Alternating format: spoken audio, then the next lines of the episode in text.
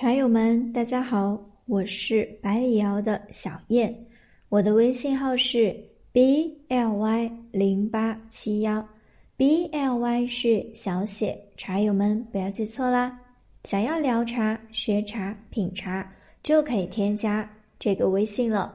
今天要给茶友们分享的是春茶之际，如何更好的分清小树茶、大树茶以及古树茶呢？目前的普洱茶市场。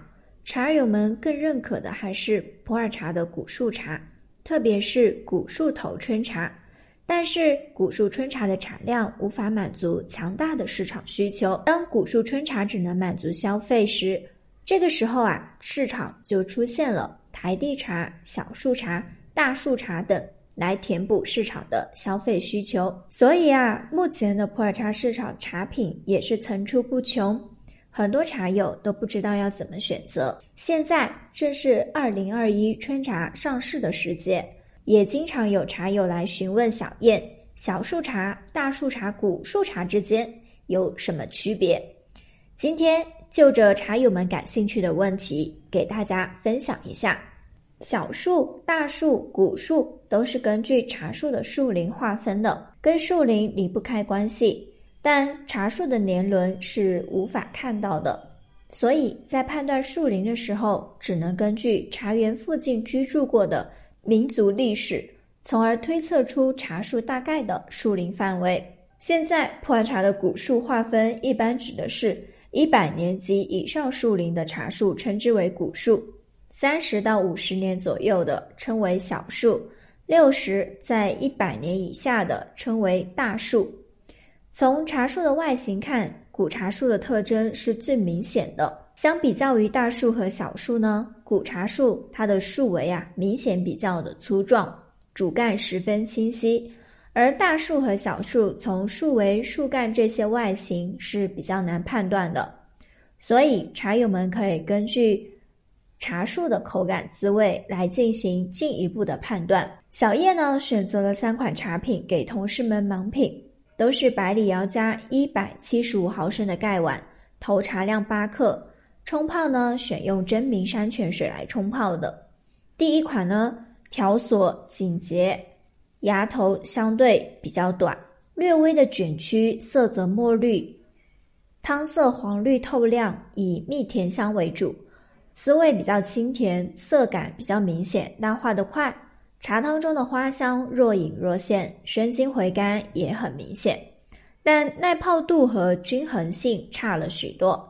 第二款条索紧结壮硕，芽毫略显卷曲，色泽绿润，汤色黄绿透亮，香气主要就是以蜜甜香为主，滋味比较醇厚饱满，层次感很丰富，苦涩秒化，清凉感很清晰哦。汤含浓郁的蜜甜香，花香生津回甘迅猛，而且浓强。茶韵深邃，可以延伸到整个口腔，甚至是喉咙。气韵霸猛，体感表现很强烈，耐泡度很好，而且均衡性也非常的不错。第三款条索紧结，芽毫略显卷曲，色泽绿润，汤色呢黄绿透亮，香气比较高扬。入口清苦秒化，汤含花香，滋味醇厚，汤质饱满，生津回甘也比较的迅速强烈，唇齿留香，带着些许的清凉感，耐泡度比较高，协调性嗯比较适中。盲品结束之后呢，同事们纷纷写下了自己的答案，但却有很多人猜错了。真正的结果其实第一款是小树，第二款是古树。第三款是大树，从同事们的答案，我们也可以知道，小树和大树外形虽然相差不大，但口感滋味还是有一定的区别的。第三款汤汁更厚，汤香更浓，生津回甘更迅速，唇齿留香也持久，耐泡度、均衡性都比较的好。那第一款和第三款正好的相反了。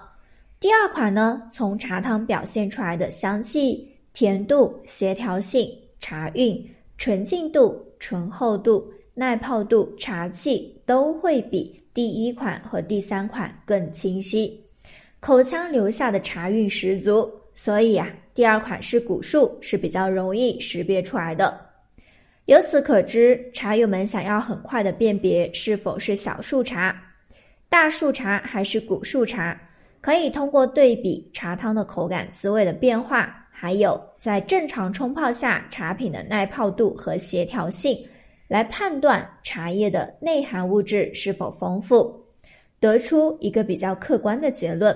除此之外呢？茶树的生态环境、气候、土壤、工艺等都是影响茶质的重要因素。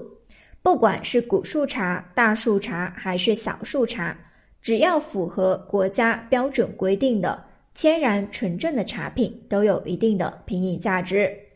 茶友们啊，可以根据自己的口感喜好以及在自己的能力范围内进行选择，不失为一个好方法哦。以上就是小燕今天的分享啦，欢迎茶友们评论区留言，记得关注小燕哦。